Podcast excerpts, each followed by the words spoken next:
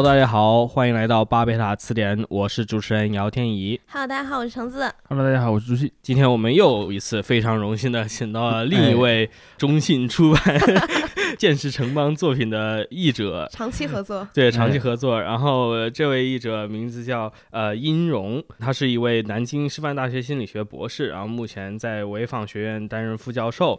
他是一本名叫《道德动物》的书的译者。然后我们也在此欢迎殷老师，并且也请殷老师介绍一下自己，介绍一下这本书的一个来龙去脉呱唧。呱唧呱唧。啊，好，三位主播好啊，各位什么收音机前的听众朋友们好。收音机呃前，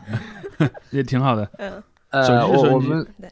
对，那我自己的这个介绍稍微简单一点吧啊。嗯嗯我的主职是高校教师啊，现在就职于山东潍坊的潍坊学院。啊，我是从读研究生的时候开始关注进化心理学啊，到后来的读博工作和这个领域接触已经差不多十几年了吧。我自认为的话，除了我的本职工作之外的话，我还算是一个科普人，会从事一些科普写作的工作。无论是我的日常的科研还是科普工作，最核心的主题、最核心的领域呢，都是进化心理学。呃，如果说呃有什么代表作的话，二零二零年的时候，我有一本书叫做《从原性到人性：生命史上最完美的剧本》啊、这本书现在口碑还算不错啊，虽然销量反正一塌糊涂。去年的时候曾经入选了国家文津图书奖的推荐作品。哦，听众朋友们听见没有？今天的这个主题《道德动物》这本书啊，作者罗伯特·赖特，我看到有的这个介绍上说他是普林斯顿大学的进化心理学教授，其实这个不是特别的准确。嗯普林斯顿大学的网站上确实有他的资料，但他不是在任何一个学院、任何一个科系，他是在普林斯顿大学二零一二年的时候呢，有出了这么一个这个线上教育平台。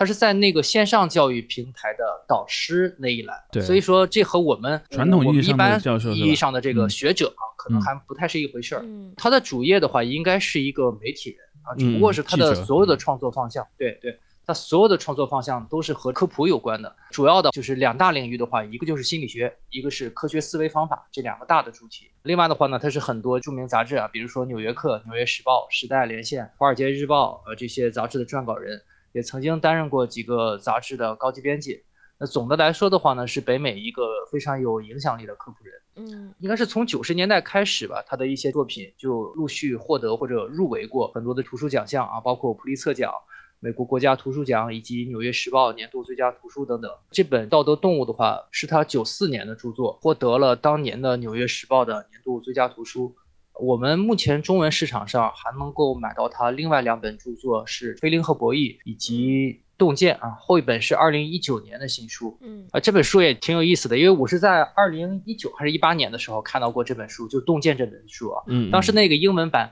它的那个英文的那个直译应该是“为什么佛学是真的”。后来这本书结果出对出了中文版之后的话，因为这个可能是有这个书名当中有这个宗教元素嘛，就叫嗯改成洞见了啊。赖特的话，他虽然不是一个那种非常典型的学者啊，但是因为他这种媒体人的出身，所以说他的强项在于他在叙述当中的话，会有一些很精深的见解，然后很煽情的表达。但是呢，他的文笔总体来说又非常的清新，非常的易懂，很生动幽默。那这个就大大提高了这种科普著作的可读性。个人而言，这是我最喜欢的一类写作风格了。我我特别喜欢的几个科普人，基本都是这类风格的啊，比如说这个前几年大火的赫拉利，然后再比如说斯蒂芬平克、卡尔萨根啊，都是这个样子。对对对，呃，我随便举一个例子吧啊，啊呃，比如说这个书里面，我记得曾经提到过，达尔文他在乘坐小猎犬号环球航行之前，没有多少和女生交往的机会，就是五年的环球航行嘛，他一直和七十多个男人待在船上，嗯。呃，这也就没有给他改变处男状态的这个机会啊。但是这个时候呢，这个书里面又加这么笔啊，就是破折号啊，至少靠传统的途径不行啊。嗯，对，加这么一句话啊，这是九四年的一本书啊。我们嗯我们现在大多数人看到这里的话，应该都能秒懂，但是依然会觉得他这种对这个一代科学宗师的这种调侃啊，又大胆又调皮。达尔文发了一个问号。这本书《道德动物》的话，最早我看是一九九九年就有简中的译本了，嗯然后后来一直出了好几个版本，然后直到这一版是最新的一个译本。然后我也看了一下，就是大家的总体评价都说这一本的这个翻译啊挺好的。然后我我们三位自己翻翻阅了，也是觉得您在这方面还是就是您刚才说的赖特的这种既有专业但又有诙谐的这种语言给传达过来了。哦，谢谢啊。说到这个赖特这个身份的话，我也觉得可以给大家简单的解释一下，就是您刚才其实已经提到了里面的达尔文、像进化心理学这些关键词儿。这本书《道德动物》它本身来讲就是一个关于进化心理学的科普作品。然后啊对，究竟什么是进化心理学呢？虽然书里面有答案啊，但是我们也在这里简单的这个嗯请请尹老师给我们简单的说一下，毕竟也是您的专业嘛。这个一两句话概括进化心理学的话，就是探讨我们人类心理机制的进化适应性的这么一门学科，就试图从这个进化层面对我们人类的心理特征的一些本源本质进行解释。嗯嗯它的一个基本观点就是把我们的心理特征看作是像我们的生物器官一样啊，像心、像肺、像眼这些器官一样，是为了适应生存和繁衍需求而出现的进化的产物。比如说，会回答一些基本的问题，呃，为什么我们人类男女会有这种不同的择偶标准啊？为什么我们会互相杀戮？为什么我们会因为威严、信仰、荣誉这些事情发动战争？为什么我们会亲密无间的合作？为什么我们全世界在不同的文化下，我们都会有一些共同的道德标准？我们都会赞颂慷慨、忠诚、勇敢，嗯鄙视自私、胆怯、欺骗等等啊。那这些的话，都是进化心理学的研究主题。嗯嗯，听到这里的听众不要担心啊，这不是一个完全恰饭的集，虽然听起来可能有点像啊，因为这个话题其实说到这里，为什么之前把这个介绍我要放在这个前面呢？嗯就是因为我觉得至少在我们进入今天的话题之前，先把这些基本的概念弄清楚，包括这个书的一个背景。然后这个书里面讲的进化心理学啊等等，包括殷老师你刚才提到的他的这种探究世界的这个非常独特的一个视角，其实在今天的社会还是比较常见的。嗯对，他往往就是包括这个书里面，他开头就写到了达尔文的思想。在今天的社会很难剥离掉另外一种思想，它的名字叫社会达尔文主义。虽然有达尔文三个字，但是完全是不同的一个东西。嗯他这个书前面花了至少前言，他整个部分就在讲为什么达尔文主义不是社会达尔文主义，为什么进化心理学不是那样一个东西。但是呢，您也可能知道，就是关于这个科学理论的一些误区啊、误用啊，包括现在社会的一个其他的不同的学科借用科学理论的这样一个趋势的话，很多人其实是在利用进化心理学的假设、它的论据来支持一个更加社会化的、一个更加文化化的理论。所以，我们节目想聊这个话题，一部分也是因为进化心理学啊，至少我们看完这本书之后，都在我们心里的一个地位，就是它是一个没有办法脱离政治与文化的科学议题了。嗯这个多多少少也是一个，包括社会关系之类的。对对对对，成也败也都在这里。嗯嗯嗯，所以我们现在也就进入今天的主题吧，在这里也就是我们先把刚才提到这个点切割一下，就是呃什么是社会达尔文主义，然后它跟进化心理学之间的这样一个分割又在哪里？我我我不太觉得这个社会达尔文主义和进化心理学有什么关系。嗯 对对对，啊，这个地方的话，我们可以稍微延伸一下，倒是说一下啊，因为社会达尔文主义它作为一种思想的话，后面冠有这个达尔文主义的这么一个就是这么一个概念嘛，算是。那实际上就是我们这个历史追根溯源的话，它提出的这个年代比这个物种起源发表还要再更早一些，就是应该是斯宾塞在一八五几年的时候提出了这个社会进化论的思想，然后在差不多六七年之后，达尔文那个时候才出版了《物种起源》。所以说，就是社会进化论的这种思想，它从这个诞生之初和达尔文的这个生物进化论其实就没有什么直接的关系。它更多的主要背景的话，和英国当时的社会背景，维多利亚时代嘛，工业革命造就了这个英国的国力腾飞，然后英国呢依靠横行天下的军事优势。在殖民扩张当中呢，占据先机。就斯宾塞呢，很早就意识到竞争呢是发展的动力，是社会进步的关键。所以说呢，他才提出了这样的这个思想。那后来呢，是因为这个在《物种起源》发表之后的话，斯宾塞和达尔文本身两个人关系非常好，那他呢又非常欣赏达尔文的理论，他才借助进化论重新包装了自己的社会竞争学说。嗯他斯宾塞后来他在包装的这个过程当中，他认为这个社会呢可以和生物有机体相比拟，进化的法则呢也可以同样适用于主导我们人类社会的发展。那达尔文主义啊，特别是它的核心概念，呃，生存竞争所造成的自然淘汰，在我们人类社会当中呢，也是一种普遍现象。其实达尔文没有特别强调弱肉强食啊，但是呢，斯宾塞呢，就是因为它是一种这个社会竞争学说嘛，当然就是会特别倾向于强调这一点。那后来呢，就把这种思想呢，就叫做这个社会达尔文主义。但是后来经过这个，我们都知道，在那个特殊的那个历史年代嘛，经过别有用心者吧，啊，一次又一次的重新诠释之后的话，社会达尔文主义就彻底改头换面了。实际上，最早的提出者斯宾塞自己，比如说他对于弱者的态度，他没有那么冷酷无情，就是他的这个核心的这个思想，还是说自由竞争是可以激发人们的潜能的。那我们人类的话，应该更加勤勉，更加自律。他是鼓励怎么说呢？人类自立自强，通过竞争掌握自己的命运，来改善这个社会地位。但是在那个年代的话，社会达尔文主义成为了这个帝国主义和这个种族主义政策的一种哲学基础啊。因为我们都知道那个时候嘛，比如说北美的西进运动，然后在非洲、印度、澳大利亚、东南亚这些地方的这个殖民入侵，就是如果说要为这个暴行找点理由的话，这个社会达尔文主义思想恰好提供了一个很好的一个科学辩护。是是，或者包括这个后来的对对对看似科学啊，看似科学啊，呃，包括后来的希特勒啊，也曾经就是反复强调这个思想嘛，就只有不断的发动战争侵略，才可以实现适者生存嘛。希特勒就是发动战争的这个很重要的这个借口之一，就是日耳曼人有这个全世界最伟大、最高贵的血统嘛。而我们人类文明的衰弱，就源于这个优秀民族的血统受到沾污啊，所以说才要进化种族嘛。嗯嗯，包括这个进化论进入到就是咱们中国人接触这个进化论的话，其实最早我们也是以这个社会达尔文主义面貌出现的嘛。呃，严复老师，对，严复老师有很大的贡献。严复其实他当时他翻译的那本书的话，是那个赫胥黎的一本书，嗯，叫做这个进化论与伦理学。赫胥黎就是也和达尔文是至交嘛，也是达尔文的铁粉。他在书中的话，其实也没有强调就是社会达尔文主义的这种思想。但是那个严复他翻译的时候呢，夹带了这个很多的私货。那嗯，所以说的话，就是咱们中国人对这个进化论最早的印象就是那个物竞天择，适者生存啊。嗯。或者也会不会是说，在严复那个时代，他觉得中国人的确在那方面面临一个非常大的挑战嘛？啊，他是他是出于一种民族主义的这种事事情对。对对对对对对对。所以说这个的话其实就是在特殊的这个阶段或者说特殊的背景下它确实也能发挥这个很积极的作用。因为严复的话他就是想通过进化论这样来警醒我们国人嘛政府必须要富国强兵啊人民必须要奋发向上。那所以说那可能是在马克思主义进入到中国之前进化论在那几十年，可能是这个在中国最受欢迎的一种西方思潮了啊。嗯，所以我们都能看到，比如说很多那个和进化论有关的那个名字嘛，比如说胡适嘛，胡适的适啊啊，比如说那个什么天泽什么静存适之什么这样的这个名字啊。对，嗯，因为当时有一个点，我觉得可能还很重要，就是说，尤其是甲午战争带来的这个日本对中国的优胜，其实对中国当时的很多知识阶层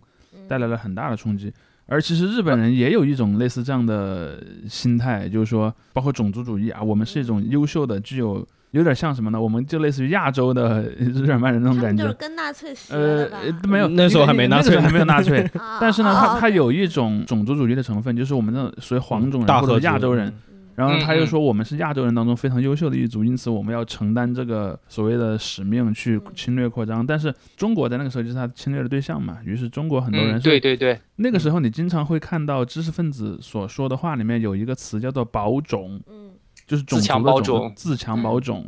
如果说政府层面他经常说富国强兵的话，那知识分子经常说自强保种，保种救亡。对，就是说我们这个种族作为一个种群就要被消灭掉了，就很像那个，比方说达尔文笔下说，然后在某个小生态圈里面，比方一个岛上或者一个什么地方里面，哎，有有某个物种它慢慢就消亡了，他们可能就经常用这样的一种带有一点生物学的那种概念的意思来比拟嘛。就是说，我们这个种群虽然看起来很大，但是如果灭亡，很快也就灭亡了。但是你说在那之前，中国不是也经常有这种类种族主义的感觉吗？呃，某个民族比较好这种。那但是是我的一个感觉是什么呢？我的感觉就是说，在那之前，人们没有把这个问题上升到这样的一个高度。嗯。呃，比如说以前也有什么，呃，以前经常是文化层面的，比如说。北方人就是那些什么穿着毛皮骑着马的游牧民，就南南方人指的北方人啊。北方可能南方人就是那些什么 丛林的野蛮人，他可能也有一种基于一些什么生理特征啊，或者一些文化习性去去做一些所谓种族性的区分，但他很少说，比方说我们这个国家，我们这个政权里的所有人。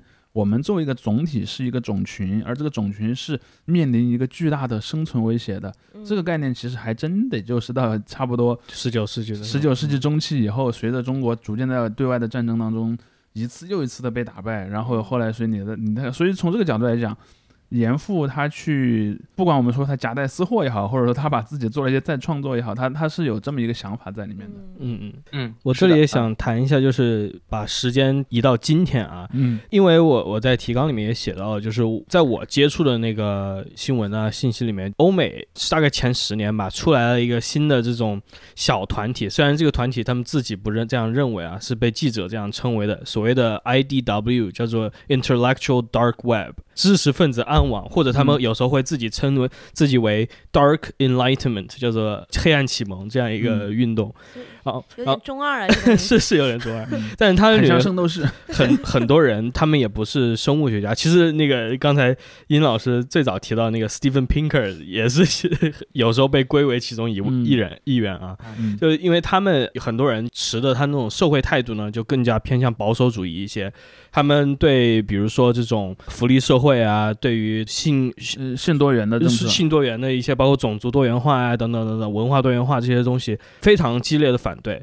然后他们呢，往往都会用各种各样的科学理论来作为他们的这个依据，依据。对嗯对对，有一部分原因呢，是因为他们最早这个雏形是出自于这种二零零零年代初的一个叫做在美国和英国的这个新无神论主义。包括像当时的道金斯呀，还有 Christopher Hitchens 这些知识分子，他们当时就是以一个新的，我们以更加理性的一个方式来看待现代宗教。他们很多人就是对基督教啊，包括伊斯兰有非常强烈的这个批判态度。像这个赖特，他其实跟他们就是跟道金斯这些人是这个时代更加重合一些的。所以也没有变成后来的那些人那么明显的一个那种极右翼的倾向，但不可否认的是，就像我们说的那个达尔文主义非常不幸的一点，就是经常被各种各样的不同时代的势力拿去用作自己的这个理论的一个依据，然后他们这些所谓的知识分子暗网的人呢，这时候也提一下这个乔丹皮特森教授啊，嗯龙虾老师，大家笑称他龙虾老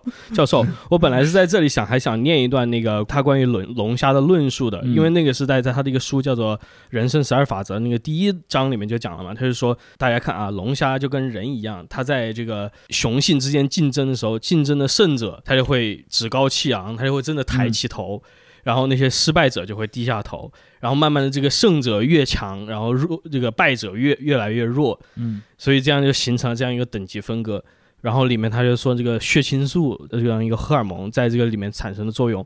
我之所以没有引用这句话，是因为赖特在书里面也提到了这个典故，就是关于血清素的作用，所以我还觉得很有意思。就是赖特这是九四年写的一个书，但是这过了二十年之后，十几年之后，二十多年吧，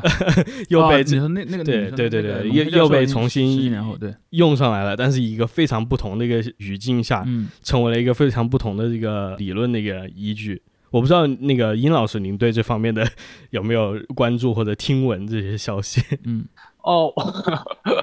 哎呀，我这必须要实话实说啊。嗯。像那个，就刚刚那个主播说的彼得森那个，就是这个龙虾教授，这个这个我以前我是听过这个人，包括他和那个齐泽克的那个有一个辩辩论。论，他和齐 的辩论啊，我嗯。但是我我就只知道这个事情，嗯，他们就是然后大致知道这个人，他嗯。可能他会有一些什么样的个思想，有一些这个言论，但只是非常非常非常模糊的一些那个印象，就没有仔细的看过，就直到你们给出这个提纲之后的话，昨天晚上嗯。我睡觉之前我才上网给翻了一下这些东西。就是我我想这里提到的也不是说想专门讲这个人，只不过就是因为国内的现在很多网络的这上面的用户啊，呃，嗯一些比较这种怎么说呢？我们经常会在网上看到“色达”这样一个用法嘛，用来形容这些人，他们往往就会就是顺着像皮特森这样的人，顺着呃有的时候甚至顺着道金斯这样的人，他们就说，你看嗯科学道理就讲了，我们这时候回到这个书《道德动物》里面，就说人类从最早发展的时候，基因决定了，由这样一个自然选择决定了，我们必须要以这样一个方式。无论这个方式是什么样的，他们有自己有解读，嗯必须要以这种方式来延续我们的社会。你任何挑战这种结构的人，全部都是反人类的，在他们看来。于是这里面很多就涉及到关于，特别是关于性别关系啊，这个是里面谈的非常多的一点，就是说男性为什么要处在这样一个统治地位？他不是说这是一个文化呀或者怎么样，或者道德对对对，他就是说这是基因决定的，就是呃生理性的东西，对生理性的东西，你这样去违背它，你你会影响我们这个种族的延续。嗯嗯，嗯所以所以我我们才把这个话题也就作为一个引子。然后我们这时候我可以真正进入这个书里面实际的内容啊，就不是这些人的这个理解，就实际内容，我觉得还是很有趣的，因为涉及到关于进化心理学的几个，在我看来是几个关键的假设吧。嗯，然后第一个就是关于呃这个祖先环境和当下的这个环境这样一个距离，因为就像您说的，就是进化心理学研究的就是把人的这种他的心理活动、他的行事方式，以这种自然选择的角度来看待。嗯，于是书里面就介绍了，就说在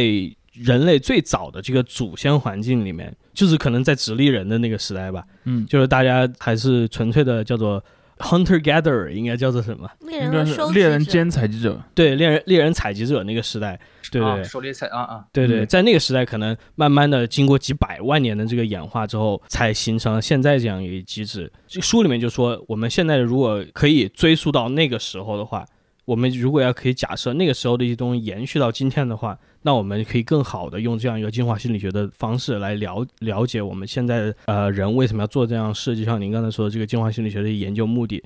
但就是在节目之下呀，也包括我们自己也也有些疑问，就说祖先环境跟我们今天离的到底有多远呢？或者多近呢？嗯嗯，就我们一般提到这个进化环境的话，我们可能都会首先想到的是自然环境嘛。那嗯实际上的话，对于我们人类生存来说的话，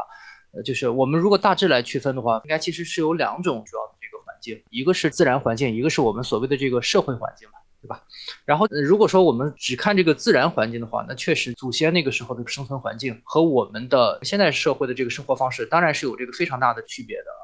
那这个的话，呃，我们不可否认啊。当然，这个也确实会对我们现在生活有影响，而且就是我们了解到这一切之后的话，对我们现在的生存，其实在某些具体问题上是可以提供指导意义的。那这个一会儿我们可以随便举一个例子说一下。那另外一方面的话，其实最重要的，我们人类的这个进化的话，我们的心智最重要的还是受到了这个社会关系的这个影响，而这种就是嗯社会关系，或者说导致我们心理特征出现，我们心理特征产生一些突变的这种社会生存环境。那这个的话，从几百万年前到现在的话，变化当然有，但可能没有那么大，嗯没有就是我们想象的那么大啊，或者说没有自然环境的变化那么大。那比如说我们一些最基本的这个需求，或者说我们日常生活当中最基本的处理人际关系的一些方面嘛，比如说这个伙伴关系，对不对？嗯比如说这个我们的一些面对的择偶的竞争，那这些的话，几百万年前和现在的话，其实没有太大的差异啊，或者说我们面面对的这些问题是没有太大的差异的。那这时候我就想谈一下，就是书里面可能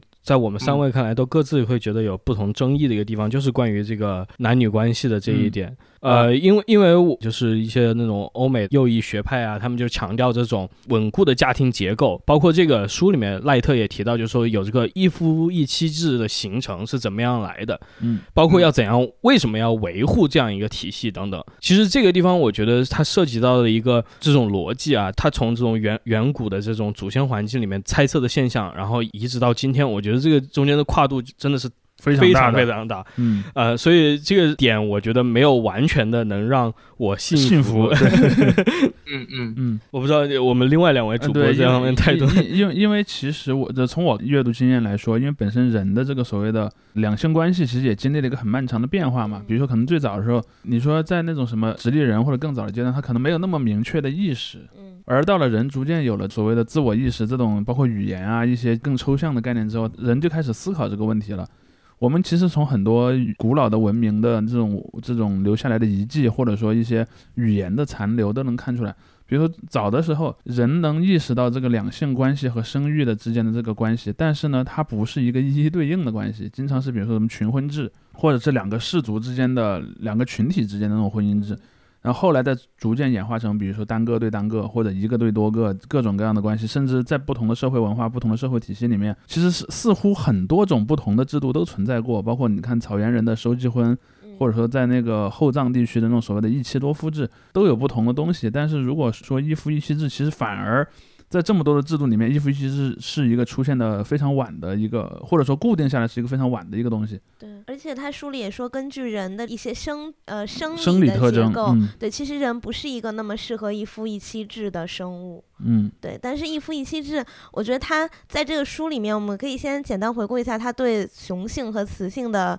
择偶标准的这个 理论，好吧？不然大家可能听不太明白。嗯然后他就说，因为呃，我们两性的生殖细胞有有很大的不同。嗯比如说雄性的生殖细胞，它是可以几乎取之不尽、用之不竭的，对吧？就是它廉价资源。对，就是他想有多少，想什么时候有，基本都可以。但相比之下，雌性的这个生殖细胞就是数量有限，所以雌性的繁殖的机会，就是把自己的基因留存下来的机会是有限的。嗯。对，所以对雄性来说，如果他想要让自己的基因存续的话，他就应该要广撒网捞大鱼，嗯。就是有一种那种鸡蛋不放在一个篮子里的嗯。标准、对，都不是捞大鱼，就是广撒网就行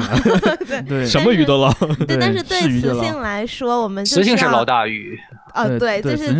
雌性要珍惜每一次机会，嗯每一个有可能就是让我的生殖细胞变成受精卵的机会都要珍惜。嗯所以雌性在择偶上就会更保守、更挑剔一些，嗯就是对于性伴侣。所以其实如果以这个理论来说，似乎雌性的这种选择是有助于整个种族的基因优化的嘛。因为 对吧？因为我们在挑嘛，嗯嗯但是他也说，就是因为这个原因，所以雄性会更具攻击性嘛，因为嗯他们会要更竞争。，嗯对，所以他说，如果是一夫多妻的话，会导致的一个结果就是有些。不那么好的雄性被挑剩下，因为他又打不过他自己的，就是可能外貌或者魅力又不足以被雌性主动挑上，那么他最后就会消亡，就会被淘汰。那反而一一夫一妻制是让，就是理论上来讲哈，每一个雄性都有一个雌性，当然这是一种就是实际上的对嗯对一夫一妻，像咱们现在其实是一种叫什么名义上的一夫一妻，嗯嗯，因为其实你可以离婚或者你可以出轨，对吧？这个就就就我们就另说。序列上的一夫一妻嘛。啊对对对对对书里面是这样写的。对，所以他是他从这个理论上说，一夫一妻制是一种男性间的妥协，等于是那种高质量男性 让渡了一些资源是吧？对对对，给嗯低质量男性，那反而对雌性来说是不公平的，因为我们失去了和高质量男性结合的机会。不行，那个视频现在回荡在我的脑海中，对所以他对一夫一妻制的这个由来是这么解释的，嗯。但这个解释就会让我觉得怎么说，他还是以一种男性的视角在说，因为他其实里面也提到说，女性会害怕男性的精神出轨嘛，但男性更害怕女性的性出轨这个问题。嗯那如果说以他的这个角度来说，人类更适合的是一夫多妻制的话，那岂不是对女性来说，我的丈夫一直都在 精神和肉体双重出轨吗？如果按那个逻辑，那就不存在出轨了，因为那就在就那个鬼就是那个那个那个那个那个体系，多个？鬼是吧？所以我呃，反正就我看他的这个论述，给我一种非常以男性为主角的感觉，这是让我嗯看的时候不太舒服的一个地方。嗯，嗯，殷老师在这方面，点评一下。哦，我先啊，对，那那 我那个什么，我先稍微就是听那个橙子里面，他是提到了一个观点，说嗯这个就是我们人类的择偶的话，就是女性是以选择为主嘛，男性的嗯话是更主动、更热情。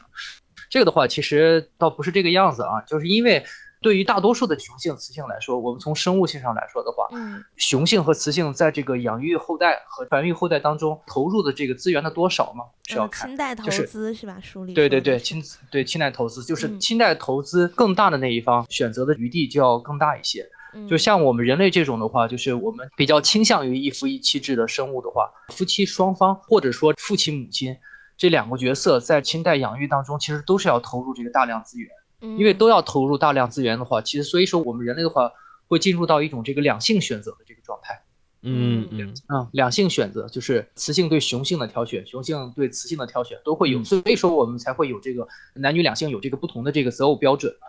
在进化心理学，所有的就可能这个就是刚才那个几位主播可能也也表达了这么一点，就是这么一种观念啊，可能会觉得他的这个书中的一些对这个一夫一妻制的这个论述有一些争议的地方啊，但嗯实际上的话，就是在进化心理学所有的这个研究领域当中，对两性关系，包括短期择偶、长期择偶、择偶嗯。标准，在这个领域的研究，可能是目前积累的证据最充分的，呃嗯呃，相对来说最没有争议的这个。嗯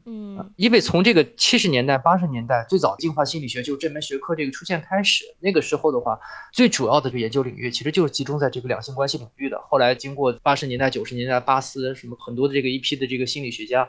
然后我们现在积累的证据就是在解释这个两性关系方面，进化心理学的结论。应该相对来说是非常非常充分了，已经啊。嗯比如说我们的这个社会体制啊，社会体制是这种身体的生物性的这个延伸，尤其是在婚姻关系上啊。嗯你像刚刚那个主播提到，就是我们人类社会在不同的阶段出现过各种各样的这个婚姻制度嘛，对不对？嗯对包括我们现在也是嘛，我们现在这个事实上是对，对，嗯但事实上的话，就是我们如果看主流的话，无论是在什么样的阶段，包括现在在那些就是多妻制还被认可的一些地区，说这个西亚的沙特、阿联酋，对吧？埃及、伊拉克这些地方，百分之九十五以上、九十九以上的男人还是会只有一个妻子。嗯就是从全世界范围来看的话，就是无论是实行什么样的，从法律上允许什么样的婚姻制度，一夫一妻制的话，它永远是一种最主流的形式。对，这也是涉及到书里面他写作的一个方法的一个问题，因为就像你刚才提到的，就是世界上最主流的，可能就是跟我们平常那种认知比较相似的一个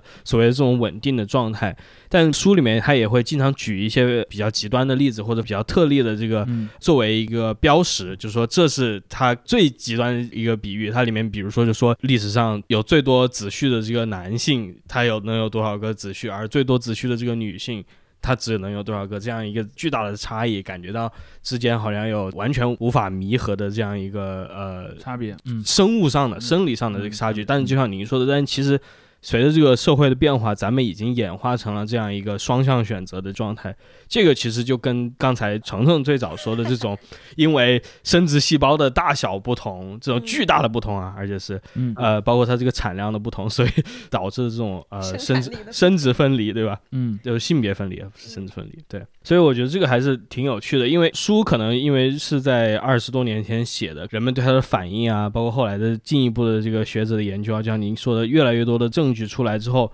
可能他那个写法比较有那个时代的这个特色，它它是一个更加科普的这个视角嗯来给大家介绍的，所以在介绍上面可能语言呐、嗯呃，更加怎么说呢？也不是说走极端嘛，但是就是有一点这种夸张在里面。而且我我是觉得可能还有另一个因素在哪儿，就是，呃，如果我们要讲我们的环境与古代的，或者说以我们还是一个比较接近那种动物界里其他物种的状态的话，其实什么比较像呢？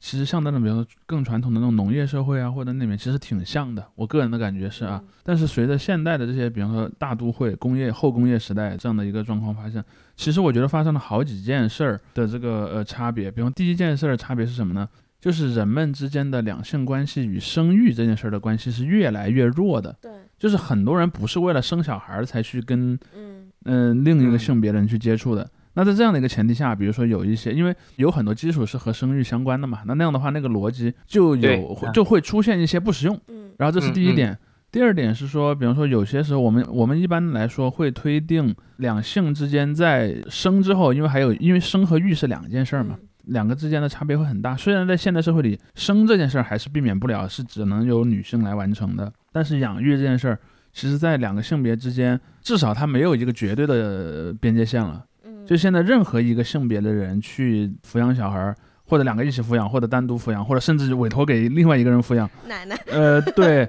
或者或者委托给一个社会机构，嗯我请一个 nanny 嘛，对吧？然后这种事儿也很也也非常多。所以说从这一点上来讲，我觉得如果说也不一定是两性关系，因为还还存在同性关系，对吧？嗯或者说这种性和爱的关系和生育，就是性爱生育这三件事儿之间的那个，如果说在比较上古的年代，这三个之间的这个链条很紧的，但现在至少它断掉了一环。那么断掉一环之后，也可能会导致有一些看起来很合理的结论，可能需要被重新审视。嗯比如说，很有可能假设这两个人之间的那个、呃爱情关系，它不是基于我要生育这件事儿来做的，但很有可能他觉得什么样的人有魅力呢？而那个他的魅力的标准仍然在很大程度上是受到那个，比如说生育相关的一些一些因素影响的，这就使得他那个关系断了，但又没完全断。嗯对，但我觉得这种可能就会需要更多或者说更新的研究去去去解决这些问题。书书后面嗯的注释里也说，说现在有很多就是没有婚姻，但是在同居，然后他们有没有生小孩也是有很多不同的选择。嗯，有很多选择，对。对，所以他也说，根据这种情侣在增加，但是我们就需要更充分的数据来验证这个理论。是的，对，但是现在又没有这些数据，那我觉得就会应该这么说，他写的那个年代可能数据啊还没那么充分，嗯，但从那个年代到现在，因为过了这应该二十多年嗯哈二，十多年，二十多年之后，其实从不管是西方世界还是在包括像中国这种很比当时的西方更传统的世界里面，那种现象都是在大幅上升的。对。而那个的话，其实适合未来再来出更多的文章、更多的书来解释。我觉得这个是就是光是他这本书那个时代提供的这种理论上的依据，我觉得会变薄弱很多，说服力。因因为这是一个社会环境变化特别快的时代啊。嗯嗯嗯，我们这个社会环境的这个变化，它一定会导致那个，就是我们的基本的这个婚恋观，对对，我们的这个择偶观的这个变化，包括就是实际上的话，我们也可以相当于是说什么，我们的这个我们的社会，我们的心理跑得太快了。然后我们的这个 就是我们的生物性还没有跟上，对对对对，这是很很重要的一个问题，会产生这样的这个割裂嘛？嗯，对，就我们眼前可以看到的，已经这个发生了这个变化，就是婚姻的这个原始功能，这个它已经开始现在逐渐丧失了。比如说我们现在的这个孕育术，让这个女性外遇的时候，怀孕的这个可能性就大大降低了，更安全了呢。对对对，这个婚姻关系的这个性的这个排他性。嗯，试管婴儿的话，让这个就是生育资源贫乏的女性也能传宗接代了，包括还有代孕什么的，自己的宝宝，对吧？然后我们现在教育制度的创立，我们现在福利制度的创立，让对下一代的教育的话，其实主要是来自于学校，已经不是家庭了。包括女性经济能力的改善，然后也让很多条件比较好的女性不需要对丈夫的遗弃感到焦虑不安啊，这些都是我们已经发生或者正在发生的改变。嗯嗯，对，我觉得书里面其实。没有花那么大篇幅，但是提到了一点，就是关于呃人的进化上的另外一个相当于成果吧，就是他书里面列举了很多从远古时代人人类遗留下来一些可能潜在的这个心理因素，但是还有一点就是说人进化出来另外一种机制，就是他在不同的外在环境的变化的时候，可以调整这些潜在的这种更加深层次的基因，比如说这种呃择偶啊等等这些需求。对你的人的实际的影响，在这个不同的环境下，他可以选择，相当于在某种程度上潜意识里面选择掉不去受这个某些冲动的影响，或者把那些冲动的影响降到最低。我觉得在现在这个刚才大家谈到的这个情况，就是目前这样一个情况，就是大家把很多的这个在书里面，这个赖特用的是这种调旋钮的这样一个比喻嘛。表观遗传学吧，对对对，在在在今天呢，我觉得在很多情况下，人们其实都是把那些生物性的东西啊、旋钮啊，是调的很低的，就是这些东西对于大家的影响会有，但就像主席说的，它是一个很弱的一个联系了。嗯，对，就是至少打断了一半吧。是这个，其实就是可以顺便提一下吧啊，这个提到这个我们现在进化心理学一个很基础的一个观念，其实书里面好像也稍微提及到了，那就是说这个进化的解释。虽然承认遗传基因的作用，但是呢，他强调的不等于说是这个环境遗传，对，它不是遗传决定论，而应该就是类似于一种遗传环境交互决定论。就你可以想象，可以想象成，比如说我们的这个生物体，就是我们内置了各种各样的发展程序。那像我们人类这种就是最复杂的这个生物体，我们可能内置了各种各样复杂的生物程序。然后呢，这个生物程序呢，可以让每一个个体在幼年的时候评估自己的这个生存环境。当然，我我说的这个表述很多都是要打引号的，因为我们自己是没有这个意识的啊。然后呢，之后引导就是我们在预装的很多的基因软件当中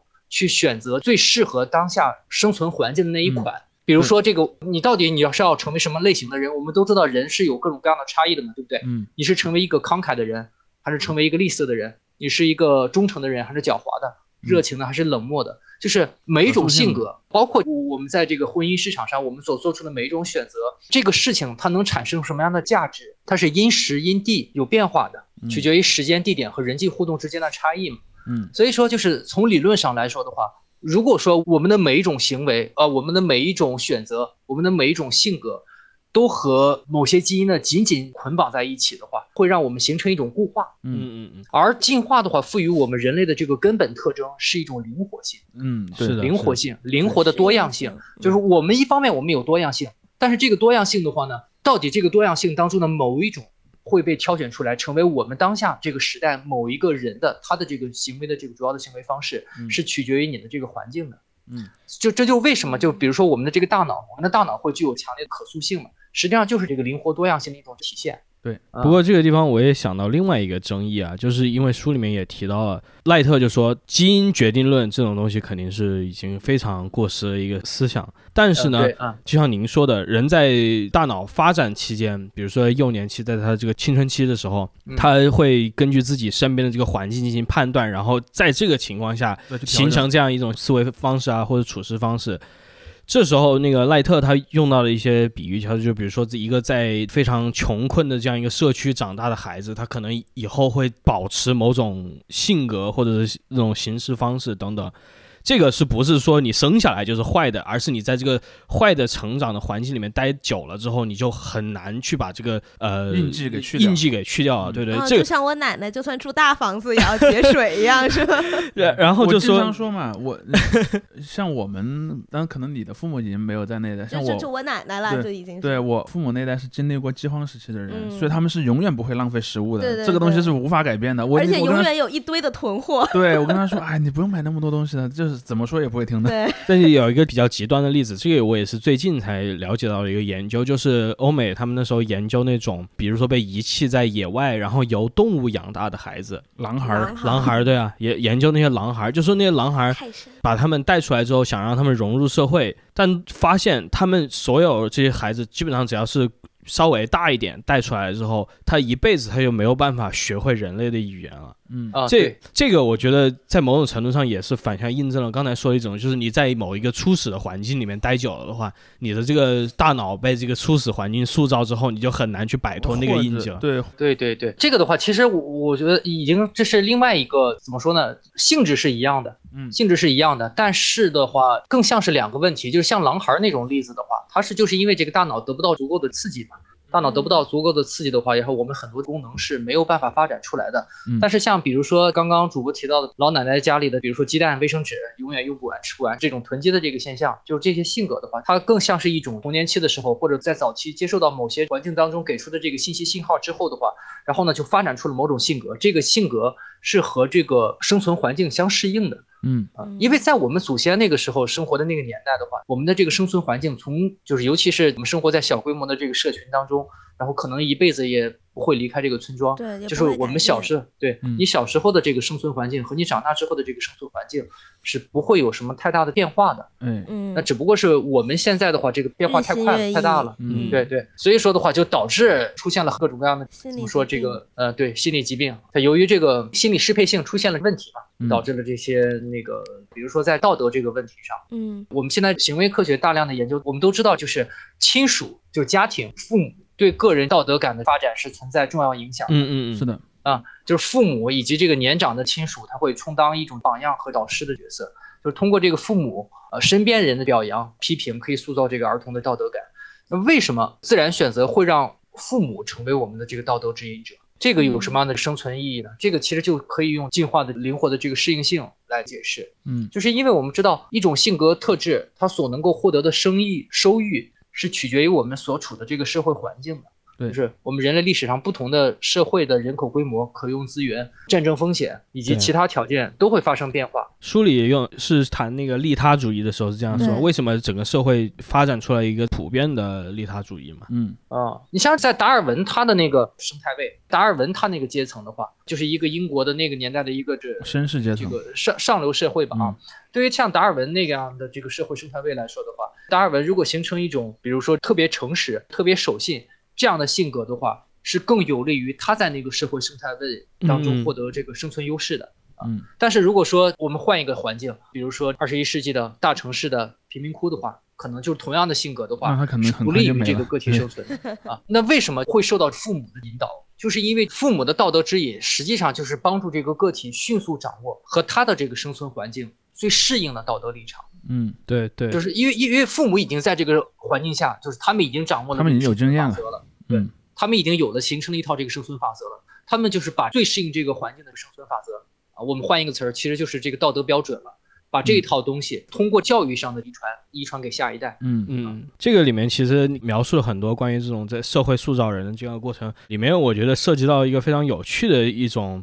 某种程度上也是一种决定论吧，就是这种早期的你这个生活决定你可能就 三岁看三岁看一但我我我我我我刚才其其实有点想说，但是我、嗯我还没讲到的一个点，就是其实刚才几位都提到这个因素，就是这个小时候的影响对成年的嗯阶段的影响。我其实还想到一个因素，就是在人类发展的早期阶段里面，成年的那个阶段没多长，就是、嗯就是比如说你在十岁左右形成了一种行为方式，但是那个时候的人活二十多岁就没了。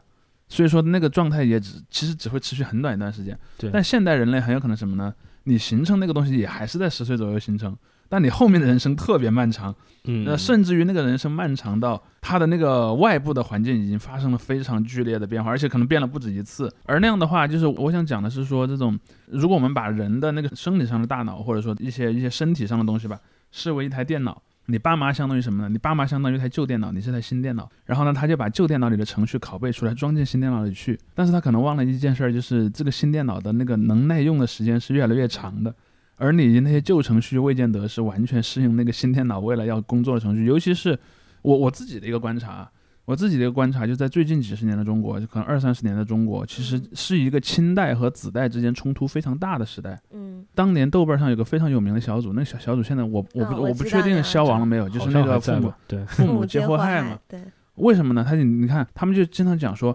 父母很想控制我，很想把他的那一套东西让我完全的接受和他一样的观念，但我并不生活在你那。包括原生家庭这个词汇火起来，呃，对，原生家庭这个词火起来也是跟这个群组有关。这个其实就是说到和可能和我们前面说那个模式就有一种相反的意味了。我们可能认为父母把他从社会中习得的这一套生存法则作为一种道德观，然后去安装在小孩的脑子里的那个过程。我如果我们认为它是一种在很长历史时间内有效的一个方法的话，但可能在一些特定的历史时期，就比如说像过去几十年中国这种处于剧烈变动的这个社会期，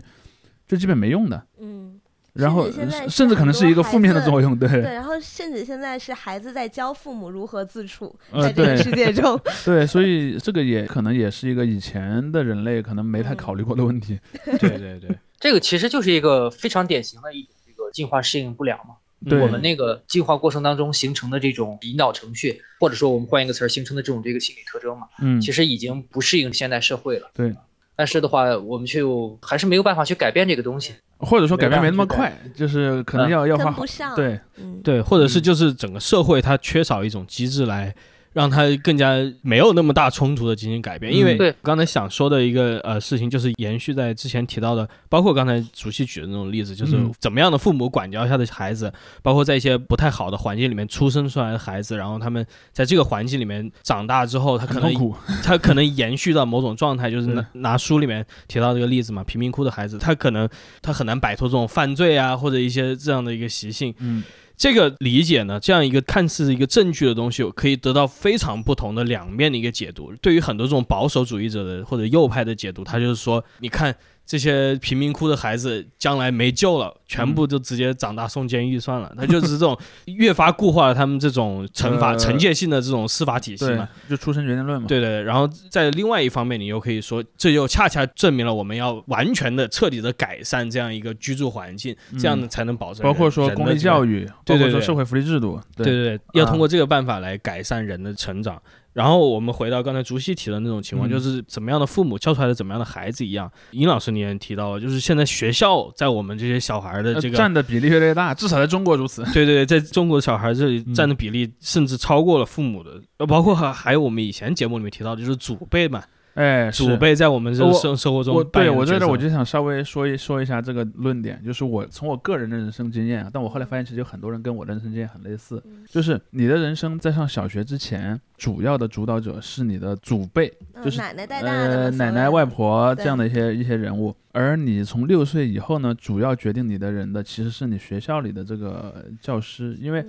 你在他们那儿跟他们相处时间其实比跟你原生家庭要长。因为我之前就注意到一个现象，就是我有一个表外甥，他虽然是在大城市长大的，但他偶尔说话会说我们老家的那种特别村里的方言。很简单，那是因为他奶奶带他长大的，他奶奶是在那个村里长大的，所以我觉得这一点其实挺重要的。就是说，或者我们这么讲，一个人他容易受到他的抚育者的这个影响，但那个抚育者不一定是他父母。嗯，就是在不同的社会结构里，那个抚育者很有可能是不一样的人嘛。包括我之前还看过一篇论文，讲在一个征服者的社会里面，比如说一个外来的征服者族群征服了当地，然后就形成了很多征服者男性和当地的原住民女性的这种家庭。如果你从逻辑上看，你你从一般看的那种比较传统的历史叙事里面，那最后那不就变成征服者那个民族的社会了吗？嗯。但由于在那个家庭里抚育小孩的是女性。所以那个原住民的一些语言文化，包括价值观，很有可能就随着女方这边给，至少在一个很漫长的时间内是传给了这些混血民族的未来的那代小孩的。所以我觉得这一点其实也是一个挺重要的因素吧。而且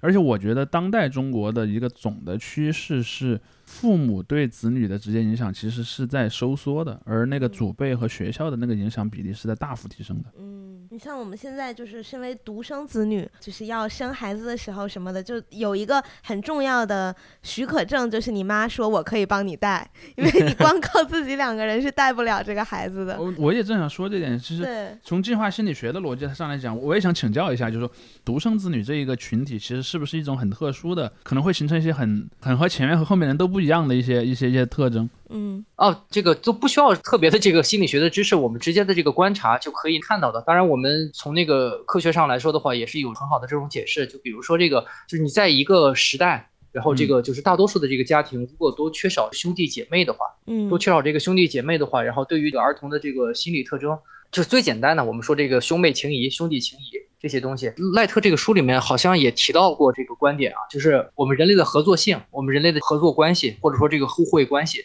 实际上它是一种从亲缘关系，然后外化到社会关系的一种产物。嗯从亲缘关系嗯外化到这个社会关系，也就是说，就是我们是选择嘛，对，我们是有了这个兄弟之间的、兄妹之间的互惠之后，有了这样的互惠之后的话，当我们逐渐就是自然选择对我们的这个合作行为施加了这个进化压力之后的话，我们是把这种这个心理机制，然后外化到了这个社会关系层面，嗯然后我们才开始有了非血缘关系之间的。非血缘嗯关系之间的这种这个信任、合作这些东西嗯，如果说我们把这种观点带入的话，那其实我们可以设想出来，可能独生子女这一代人的话，可能就是在一些这种合作嗯。互惠层面的这种这个行为上，很可能和上一代人对嗯和这个下一代相比的话，都会有一些这个不同的地方，包括整个家庭的资源，如果都集中在一个个体身上的话，然后这个个体承受的这个心理压力，然后承受的这个过度的关注，嗯。都是有非常明显的这个影响。嗯。嗯。哦，对，刚才说到那个进化适应不良的那个问题嘛 OK，说的那个进化适适应不良，其实就是我们现代社会就是最明显，就是在心理层面，我们最能常见到的就是，因为这个我们每个个体的话，如果从我们进化上来说的话，我们都应该天生是社会人嘛，就我们嗯天生都倾向于去建立和维持社会连接对对对，啊，所以说当这个社会连接受到威胁的时候，我们都会感到很焦虑、很痛苦。我们的祖先一直生活在小型社区里面，我们就祖先啊认识的邻居，身边的每一个人都是这个高度稳定的。但是就是进入到这个现代社会之后的话，这个事情开始发生巨大的变化。我们现在的生活方式实际上是很难让人长时间去维持一段友谊关系的。比如说中学的时候、高中的时候，那些很亲密的朋友，他会在你的这个人生的后半阶段会逐渐的退场嘛。嗯从我们的这个朋友圈当中消失。大学的时候，我经常上课的时候和学生说说，你们现在每天吃喝拉撒在一起，朝夕相处，你们建立了这个亲密的关系。可是，一旦毕业之后的话，如果大家不是同一个省，不在同一个城市生活的话，一生当中再碰面的机会非常非常少。了。这么扎心吗，老师？对，呃这是个事实，我我非常同意这个观 点对。，就是你工作之后每换一次工作，你就会逐渐退出原来的朋友圈嘛，对吧？然后你的嗯社会关系也会因此而对你我们的就是友谊都会变淡嘛，所以说为什么我们都会，比如说我们都会喜欢看《老友记》，我们喜欢看这个《生活大爆炸》，我们喜欢看、这个，因为他们的友谊关系长期没有发生改变，对，它提供了一种这个就是范本嘛，嗯但是这种关系是我们日常生活当中现在已经在逐渐消失了嘛，嗯在逐渐消失的这个东西，这个其实就是进化适应的一种进化适应不良嘛。那再比如说嗯我们被这个群体排斥的时候，可能会感到一种这个失落的情感。嗯我们现在经常提到一个词儿叫社交焦虑嘛，对，嗯就社交焦虑的话，从进化生存的角度来说，它就是一种这个警告信号，然后向个体表明你可能你现在面临着被这个群体抛弃的风险。所以说，社交焦虑的话，它是作为一种就是能够帮助我们生存的适应特征嗯，进化防御机思演化制，嗯防御机制啊，嗯对，演化出来的。但实际上，在我们现代社会的话，这样的生存的关键支柱，这个群体关系已经改变了。就是你在原始社会的话，你被你的群体排斥，可能意味着马上就要有死亡的这个风险。嗯没吃的了。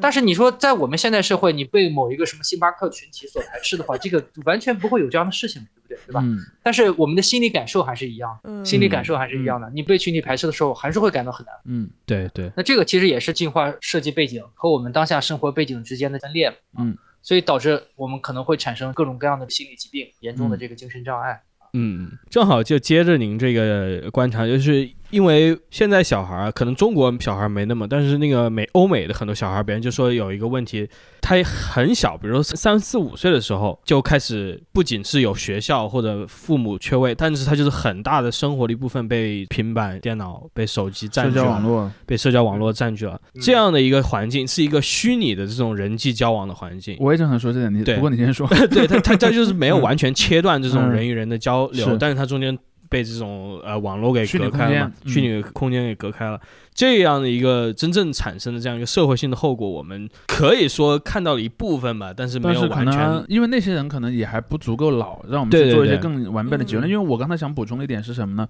呃，我对殷老师的一个刚才观点的一个补充，首先我认为确实就是从传统的社会的逻辑上来讲，就是兄弟姐妹这种亲缘关系相对是非常稳固的，因为它没法改变，你是血缘关系就是，不是就不是。但是呢，就是比如说现在我们有更多的关系，比如说基于什么同学、同事，包括甚至是共同爱好所结成的关系呢，它可能相对来讲没有，就或者说它不是个必然持久的。但我正想补充的就是和刚才天怡讲的逻辑是类似的，就是说，包括以互联网啊，以各种各样的长距离的通讯的技术的存在，使得人们的那种保留这种关系网的媒介发生了变化。我我可以举个例子，比如说。也是像刚才那个换工作的例子，我去了一个新的城市，然后我去了一个新的公司工作，当然我肯定会因此而建立一些新的关系比如，我在那认识了新的朋友，或者我认识了新的同事，但这也不百分之百意味着我会和旧的这些同事或者朋友的关系变得不亲密，因为就我个人的人生经验来讲，我发现了一个非常有意思的现象，因为在我上小学的年代是没有互联网的，嗯，所以我跟嗯。我小学的同学的有联系的比例其实是不高的。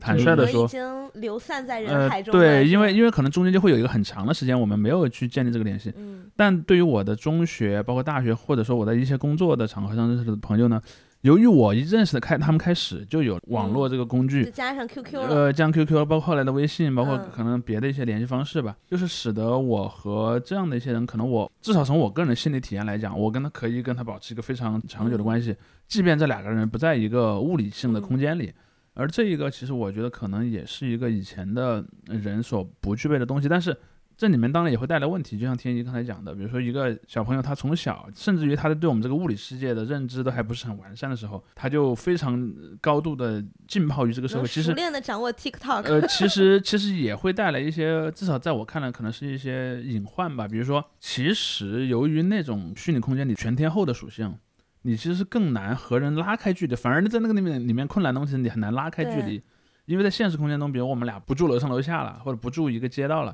我可能真的就是肉眼能见的时间就变少了。但是嗯在一个网络空间里，你没法回避它，它有可能发信息，biang，然后一个信息弹过来，你还能不回吗？嗯所以那个我觉得会是问题，包括说什么，还有一些数字化的东西，比如说，哎呀，谁被点赞的更多，然后或者说谁啊在那个群体里更受欢迎，他会非常直观的量化出来。因为因为其实，在欧美，自打有了 Facebook、Instagram，包括说后来更多的一些互联网平台以来，就一直有一个很大的问题是什么呢？嗯就是这种社交焦虑感。嗯比如说一些小女孩儿、一些女生就经常会为自己的外貌不够好看而焦虑。嗯，对。如果以前这个东西你还是一个比较模糊的观点的话，那现在就很直观。比如说我发了个自拍，你也发一个自拍，嗯我有五百个人点赞，你只有什么三十个人点赞，那显然你就焦虑了嘛。当然它它也可能是一些新的问题，在以前没有出现的。因为我们刚才其实讲的很多问题是什么呢？是旧的一些我们产生的心理模式。可能无法适应新社会了，但也、嗯同时也有一个另外一个故事，就是说产生那些新的问题，我们还没有进化出一个机制去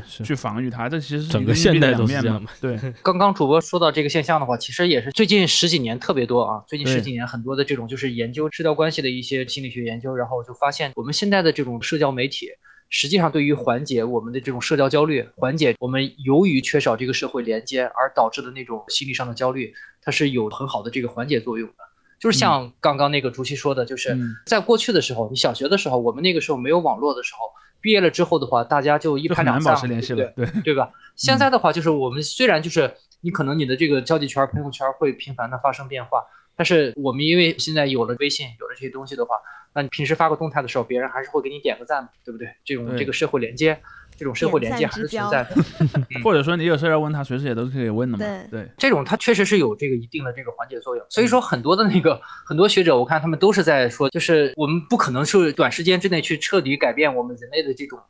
就是怎么说这种这嗯个心心理特征嘛，对不对对？那你这个时候，我们你只能通过另外一种方法去缓解它们。对就像我们很多生理上的问题都是这个样子。就像我们比如说问题对吧？呃肥胖问题，我们的这个什么，我们的这个比如说这个牙齿的龋齿的问题，嗯嗯这个东西的话，就是因为我们这个进入到农业社会之后的话，然后我们食用的主要食物就是淀粉和含糖类的这个物质嘛，嗯这个酸性物质的话就会溶解牙齿，产生这个龋洞。但是的话，我们现在这个我们的饮食结构在短时间之内是不可能改变的。嗯那我们能做的话，就只能是什么？只能是这个，就是让医生多干点活吧。对更好的牙医嘛，对不对？创造新的就业。啊对，对，而且我们是会把这个，如果说我们把这个东西看作是不太好的事情的话，比如说我们的坏的饮食结构，我们是没有办法改变这个饮食结构的，我们还会把这个饮食结构会传递给下一代，嗯遗传给下一代。对，包括就是肥胖导致的高血压也是这个样子。嗯就对于高血压来说的话，其实我们都知道最好的治疗方法的话，那就是这个良好的饮食再加上锻炼。对但是对于我们现代人来说的话，你要做到这两点太困难了，那只能求助于药物，对吧？或者是药物。或者是那种特别有规划性的训练，对吧？嗯 嗯，它就会陷入一种这个恶性循环，嗯就是我们把这种出现了问题的环境条件传递给我们的下一代，嗯，然后这个时候我们就相当于你发动了一个反馈的回路，嗯你允许这个疾病啊，不管是生理上的疾病也好，还是心理上的疾病也好，你你是在你自己允许这个疾病本身延续下去，而且在数量上，在强度上，其实比上一代是要更严重。嗯就像比如说我们现在的这个社交媒体，我们一方面我们在缓解我们的因为社交问题产生的心理障碍的同时，但实际上也是在产生一些新的问题。对，但是没有办法，这个雪球一旦滚动之后的话，它只能这么滚下去。哪怕你知道如何降低某种疾病的患病率，但是我们还是要把这个因素对。要继续的传递下去，嗯然后等到这个其他的解决方案出现，然后不停的这个循环。这个我其实觉得是一个，也可以跟之前提到那种就是早期环境对人造成影响，这是一个总体来说，在我看来可能有点悲观的一个视角嘛。你嗯你看到的是这种很容易就延续下去的一个恶性循环，它因为它整个社会的大环境缺少某种认知，它或者它没有去进行某种补救的话，它让你这些循环，就像您刚才说的，它可以让这个循环不断的继续下去，反而而且很有可能还在放大。还在放大，还嗯然后同时还在制造因为这些情况产生的焦虑。对，所以这样一个情况，其实对所有人的生存都是无益的。而而就像您说的，这个动起来之后，很难再让它停下来，或者让它改变轨迹。我觉得这个也是很多关于计划心理学的争议的一点，就是他提到的这种，姑且我我也不想用决定论，但就是确实里面有一个这种稳定下来之后很难再去波动了一一种发展线条吧，对于嗯很多人来说。如果我们在这种情况下，该怎样去呃，除了就是我纯粹靠意志我去调整我这样一个、嗯嗯呃个人的，我出于道德，我出于什么伦理，我出于别的一些理由，我来去强行改变我的一些可能早期遗留下来的东西，或者早期被迫遗留下来的，有很多时候都不是我们自己想要继承的嘛。就是留留下来这些东西，除了这些以外，在整个社会层面上，或者在一个小的群体层面上面，我们有什么一些别的办法，或者有什么比较好的、值得考虑的一些假设吧，来来让这些问题至少延缓一些，或者是慢慢的让它不再那么影响我们。您觉得？呃，因为进化心理学的话，实际上它是由一个个具体的研究来构成的，嗯一个个具体的研究来构成的。我们可以我说几个稍微微观一点，从这个具体的例子来说一说，就是它怎么样可以给我们的这个日常生活提供相对有价值的指导，或者说起到一些这个改善的这个作用。比如说，进化科学可能告诉我们，我们大部分的决策都是通过情绪在起中介作用的。对情感，通过情感情绪在操纵的，而情绪情感它是要在形象化、具体化的情境当中才激活的。嗯，那不受情绪约束的理性是非常可怕的。比如说，我们大多数人，我们都不会去伤害其他人，不会去伤害小动物，对不对？不仅仅是因为我们知道那样不对，还因为就是你去伤害一个小动物，你去伤害他人的时候，你会非常不忍心。那这种不忍心其实就是情绪在起作用嘛。嗯但是在现代战争当中，决策阶层其实它是更像是一个理性大脑，比如说远程导弹、无人机，嗯嗯，就这些武器就像操作电子游戏一样。真实感削弱了。对对对，就是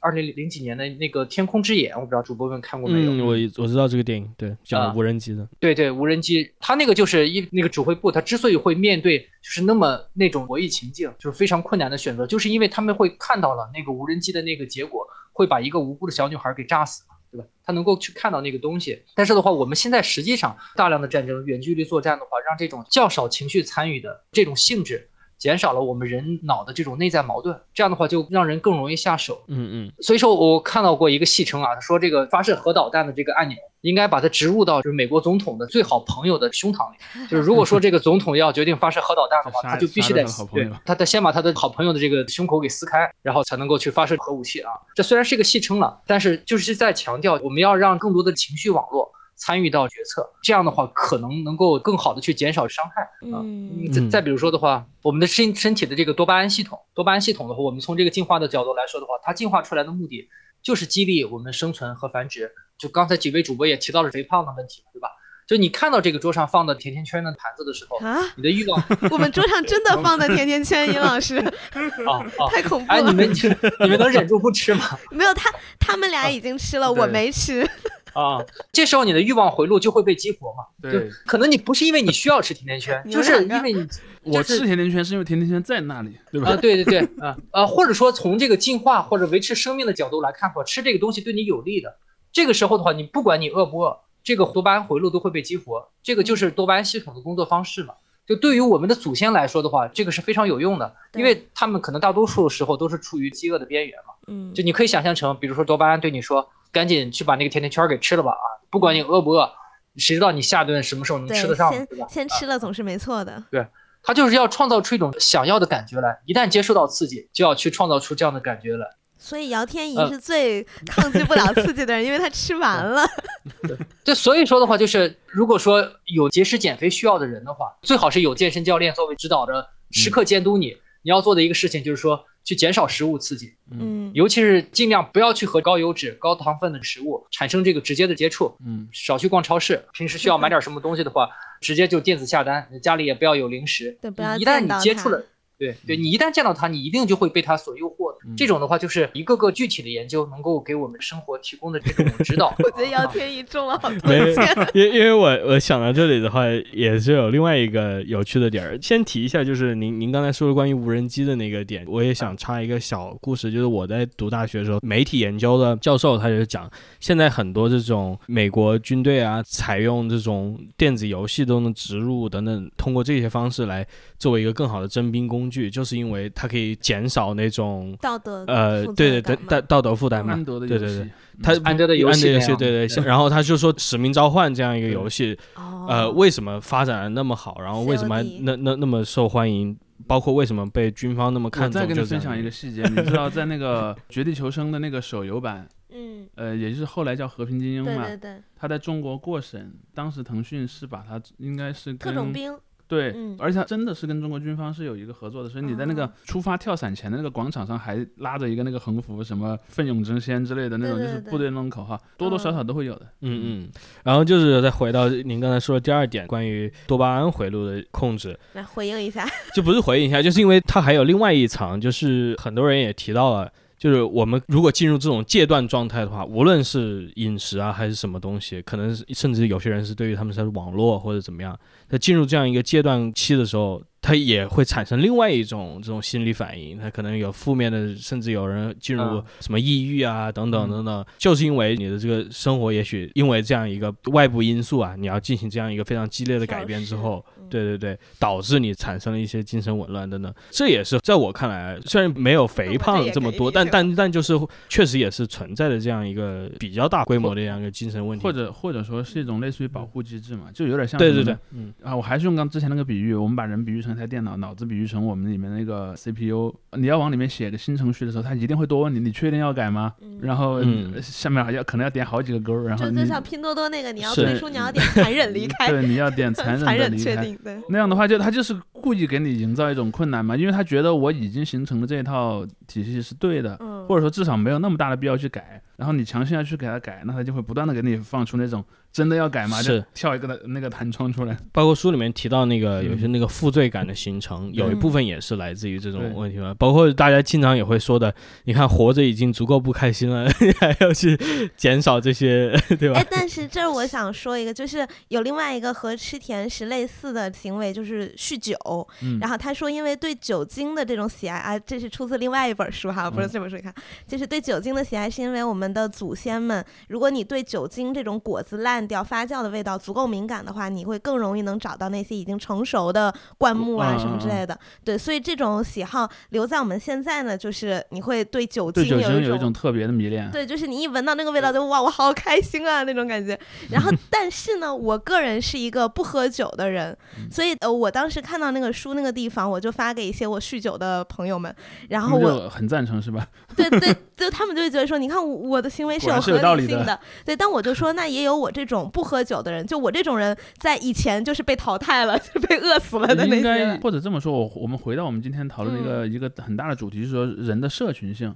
嗯，如果从社群性的角度出发，比如说有一些特质，一个社群里有就行。不一定每个人都要有啊，我跟着他们走，我就有的吃。对，比如说你有一个朋友，他对那个乙醇的那个气味很敏感，他就能找到果子。你不用敏感，我还要依靠他们，你知道他能找就行。我我我觉得是有一个点，说人类社会因为发展的过程一定是一个逐渐特化的过程嘛。嗯，就比如最早那群人类，他可能功能很单一，每个人类你要么就是个猎人，要么就是个采集者。可能总共就只有这么两种角色在里面，或者可能有一些还是涉及到有育儿呃育儿的，对，就是在在营地里育儿的，可能也就那么两三种吧。但是随着人类的发展，你看到了后来很多，比如说有很多属性，你放在那个狩猎加采集的那种原始社会里是不好用的。比如说学者，数学很好是吧？对，祭司、学者这些人可能也是在人类的社会化的早期就已经出现的一些一些分工。但是呢，你如果放在那个最原始那个状态下，都没有之前的位置。嗯，那这些人的特质，比如说有个人他特别能专注，他能坐在一个工作台那儿，然后连续几个小时做一把那个工具出来。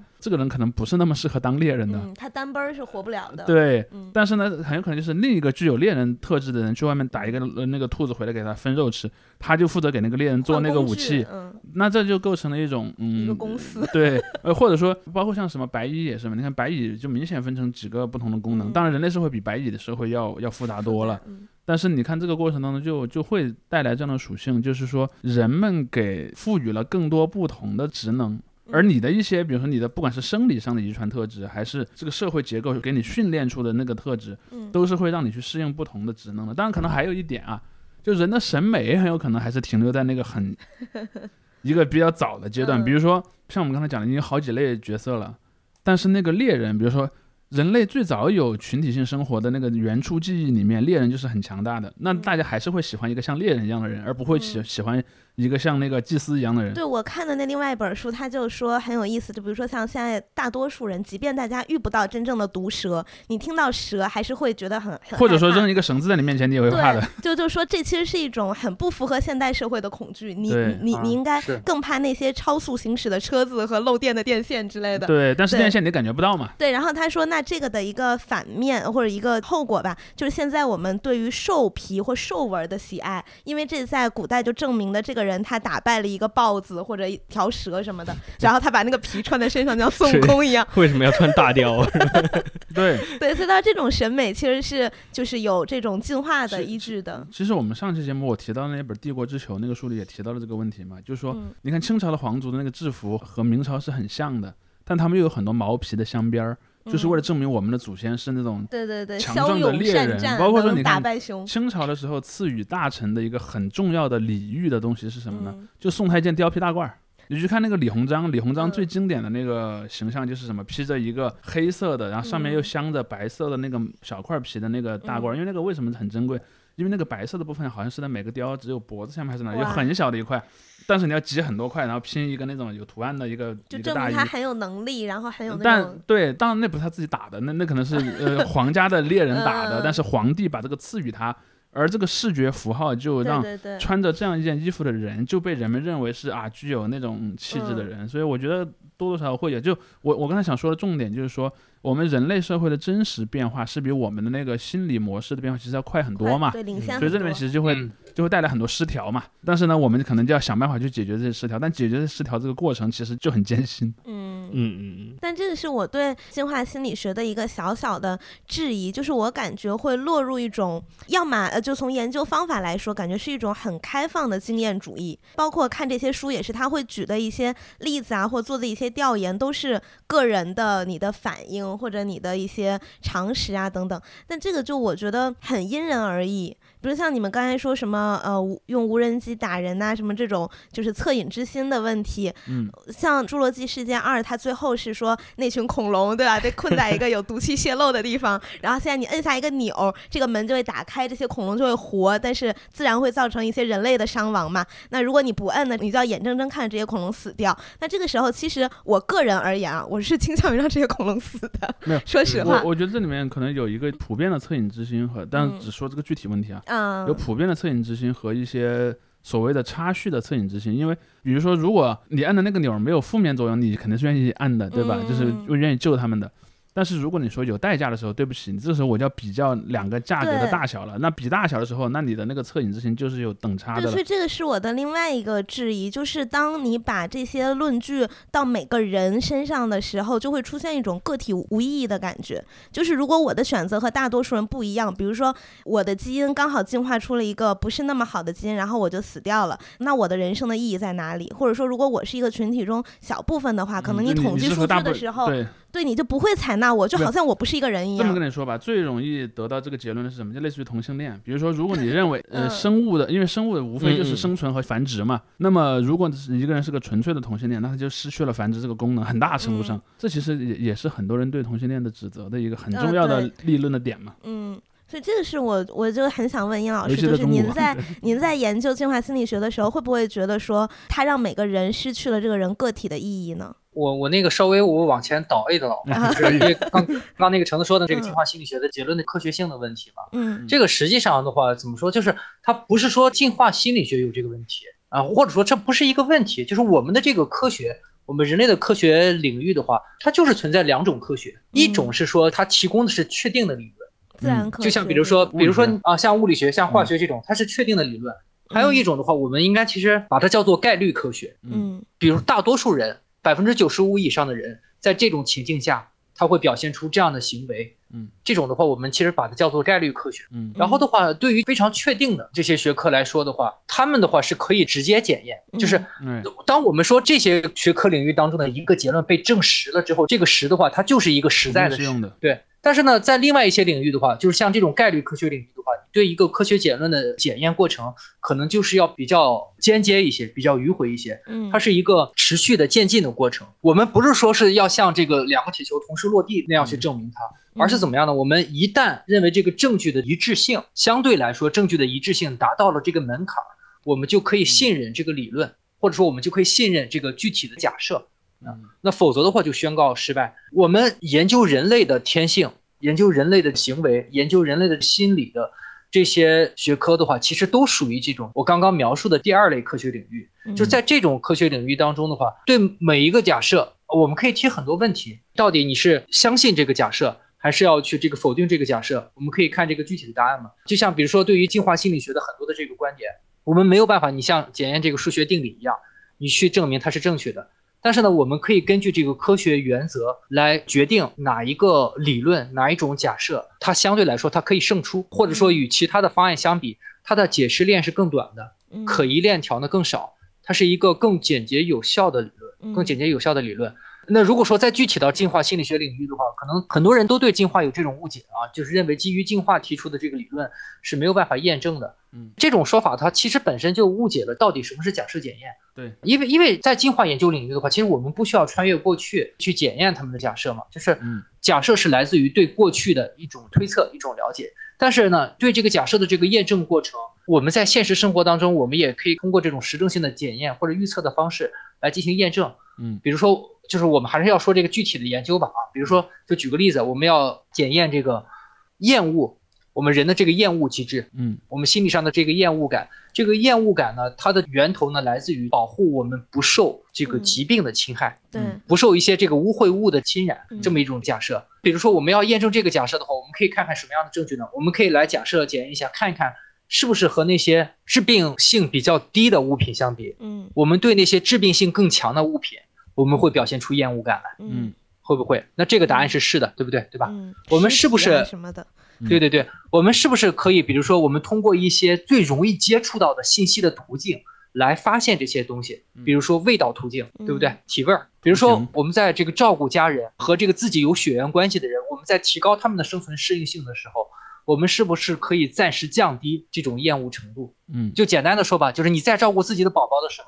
是不是他的拉的那个臭臭，就对你来说的话没有那么恶心，是不是？嗯嗯嗯会的，对不对？对不对？应应该说对大多数人可能都是这样的。嗯，就是当我们强调外界环境的病原体的危险性的时候，可以减少，比如说外出活动的，减少我们的这种这个活动方式。就是我们其实是可以列出各种各样的证据，提出各种各样的假设。嗯，然后刚刚我提出的这个东西的话，都是一种现象描述，但实际上在实际的研究当中的话，是先提出一个问题，对不对？嗯，提出一个问题之后的话，然后我们去看一看这个答案，嗯然后看看这个答案和我们最初的这个假设是不是相符的。嗯然后的话，我刚刚提出的这个全部都是行为上的，实际上在融合，比如说一些这个生物性的研究，嗯我们大脑不同的，比如说像杏仁核比如说像这个对，就是当我们把所有的这个证据都融合在一起的时候，包括我们可以通过对我们近亲的研究嘛，像这个大猩猩、其他的灵长类生物，对。当我们把所有的这些研究都汇聚在一起的时候，它都指向一个就是相同的结论。那这个时候我们就认为这个结论或者说这种理论，它相对来说是比较可靠的，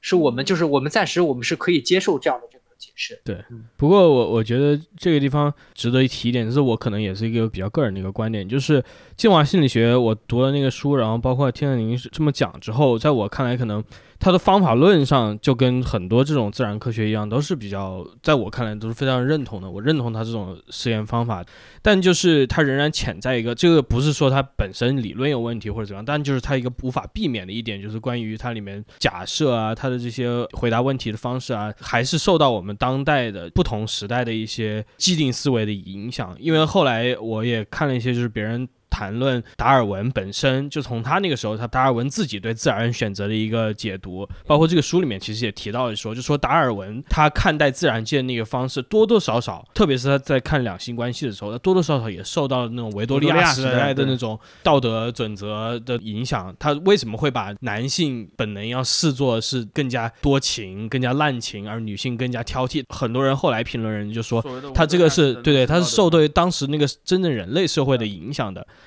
他某种程度上是把有一些后来的那个结论也是进行了一些，也不是修订吧，就是这个组合吧。对组合的。它某种程度上先有结论，然后又去印证的感觉我觉得也也不是说先有结论，，应该说你的思维本身就会受到这个东西的对局限对对，你的思维，啊，当然我觉得这不是坏事儿，对对对，我我就是但是如果你不自知，那可能是个坏事儿。对在对对自知的前提下是可以的。对对对，这个可能所有涉及到人都会有这个问题对对都会有这个问题。是。对，嗯，包括谈到什么审美啊，这些也是的，就是对。包包包括呃道德一些关于我们更加早的一些进化论理论的学说，它可能强调这种审美可能跟性之间有一样一个多么直接的关系，嗯，它的这个演化之间呢有多么强的一个链接，但是也许它并没有我们想象那么多，只不过是因为我们生活的时代把这些东西非常的紧密的呃挂在了一起等等。嗯，这个其实就是嗯还是要说到，就是因为进化心理学它作为一个学科嘛，嗯。一个学科的话，它是还是有一个个具体的研究领域、具体的研究主题来构成的。嗯就是在有的研究领域，就像这个良性关系，比如说人的合作性、合作行为，比如说我们的同理心，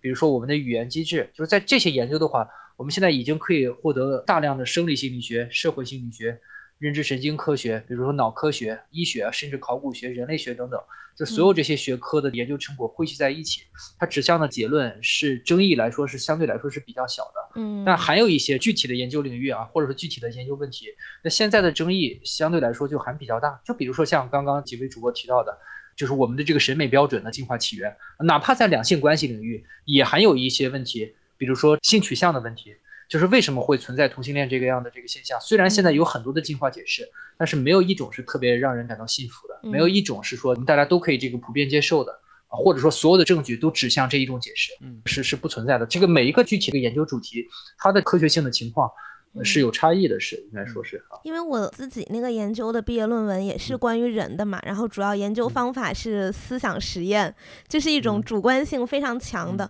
然后呃，嗯最后的结论也是和道德呀、法律判断有关。当时其实我在写论文的时候，我自己也在想，就是我的整个思路有两个让我觉得很不自信的点，一个是我觉得我的在场非常的明显，就是嗯一切都是以我出发，就它不像自然嗯科学，对吧？这个东西和我没有关关系，它就是这样。而在写这种论文的时候，就是你的想法一定是很强烈的。然后另外就是在我看那个进化心理学相关的，因为我当时写的时候也看了一些和情感相关的这个进化的论述，然后我就感觉这种人类中心论也是感觉很强。比如说我们看到动物和人有类似的行为，我们就去揣摩他们是无私，但他们是无私，他们就要有私。那我们怎么确定他有心灵呢？不知道有私这个东西。对，所以就是我就感觉一种好像我在用人类去套它，然后在这个基础上再用我自己去套人类。对，这这是我觉得好像是不是所有就是和人有关的学科，像你说的那种先射箭再画靶嘛。我其实就是要，比方说看到了动物有某个现象，我反过头就一定要用它来解释。你看人类里面也有类似的现象，其实其实没什么不合理嘛，对吧？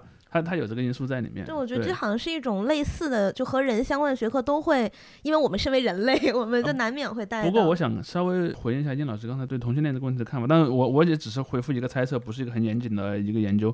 我的猜测是什么呢？就像我们刚才说的，由于呃人是有社群性的，那么就会导致呃，其实我看呃那个遗传学里面有这个观点嘛，就如果某一个特征对你的那个生存概率没有显著影响，那么这个东西就是两种性状都会存在下来。嗯，它不会被淘汰。对，就比如说你的小指的指甲是一半还是两半，对你的生存没有任何影响，于是呢这两个性状的人都会生存下来。就变成了一个无关紧要的性状。同性恋，我认为显然它没有那么无关紧要。但是我的一个猜测啊，就是它可能有多个机制使得它变成了一种可以存在的属性。因为啊，对对对，如果没有外部压力，那它是绝对不生育后代的。那么它可能一代就灭亡了。恰好是外部的压力保证了它的存在。比如说，整个社会对于不生育的人有一种偏见，那么那种。他在心理上其实是偏向于和同性在一起的人，他由于社会的压力，尤其是越往越往那个比较早的时代，那个压力越大，嗯，他就必须掩藏自己的那个取向，然后呢去和异性生育一个后代，